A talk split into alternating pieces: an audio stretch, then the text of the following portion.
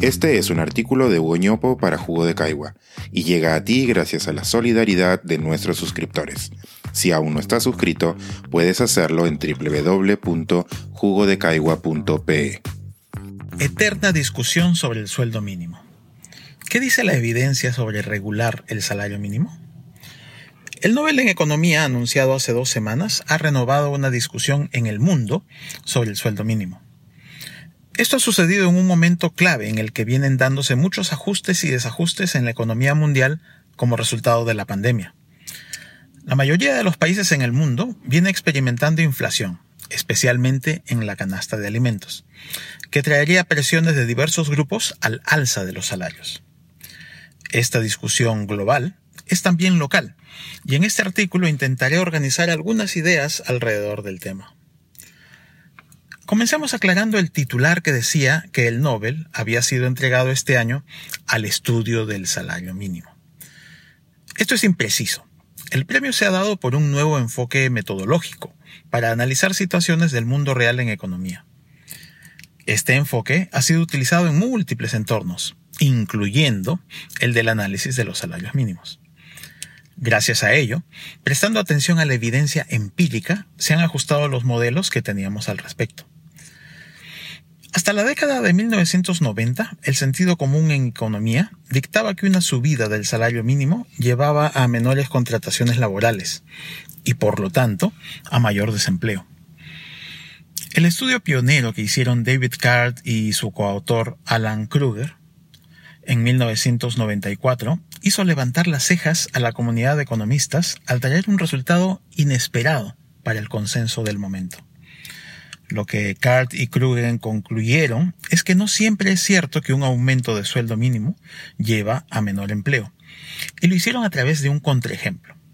En Nueva Jersey, el sueldo mínimo había aumentado casi 20% en abril de 1992 y el empleo no cayó.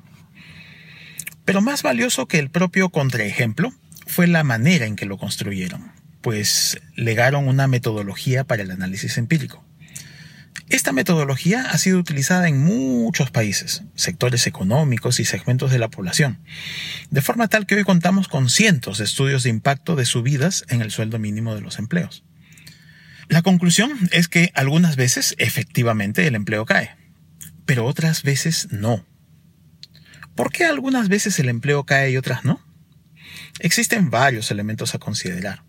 Uno de ellos es la magnitud del aumento es de esperar que cambios pequeños tengan impactos pequeños. Otro factor importante es el nivel en el que se encontraban los salarios antes del aumento. Si los salarios estaban muy por debajo de los precios de la canasta básica, alimentos, alquileres, servicios, probablemente un ajuste hacia arriba no tenga mucho impacto. Pero si los salarios ya estaban relativamente altos, el impacto puede ser mayor. También importa la predictibilidad del aumento. Si se trata de algo intempestivo, es probable que tenga mayores impactos que un aumento programado.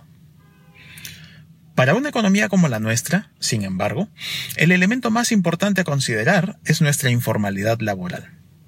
El aumento de la remuneración mínima vital, RMV, en términos regulatorios, es una medida que afecta a pocos trabajadores.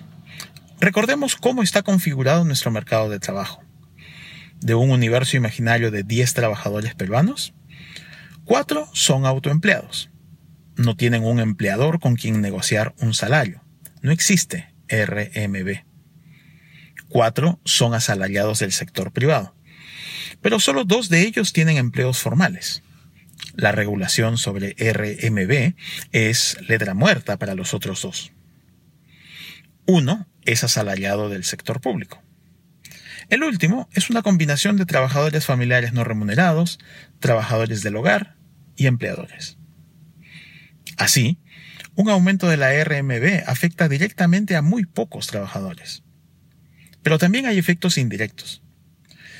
En nuestra economía, la RMB funciona como un referente para los salarios de forma tal que aumentos en la RMB llevan a aumentos de sueldos de los demás trabajadores, formales e informales. De todos modos, la suma de efectos directos e indirectos es pequeña. Los aumentos en la RMB afectan a pocos trabajadores y por lo tanto también a pocos empleadores. Pero aquí es donde las estadísticas agregadas se pierden parte importante de la historia. Para algunos empleadores, un aumento de la RMB puede terminar de hacer inviables sus negocios, llevándolos a la quiebra. Las decisiones sobre la RMB pueden traer implicancias importantes para varios agentes económicos, trabajadores y empleadores. Las discusiones y decisiones que se tomen en el tema deben ser cuidadosas. La RMB es un instrumento que tiene tanto de técnico como de político. Cierro con un poco de perspectiva. Los aumentos en la RMB tienen poco impacto en el empleo porque nuestro mercado de trabajo es altamente informal. Pero nuestro problema de fondo está en esto último, la informalidad. Nos hemos acostumbrado a convivir con ella de una manera que es poco saludable para la productividad de nuestra economía y la protección social de todos. En un mes típico, más de la mitad de los trabajadores del país llevan a casa ingresos laborales que están por debajo de la RMB. Esto es lo que debería estar en el centro de nuestras discusiones. Este es un artículo de Hugo para Jugo de Caigua y llega a ti gracias a la solidaridad de nuestros suscriptores. Si aún no estás suscrito, puedes hacerlo en www.jugodecaigua.pe.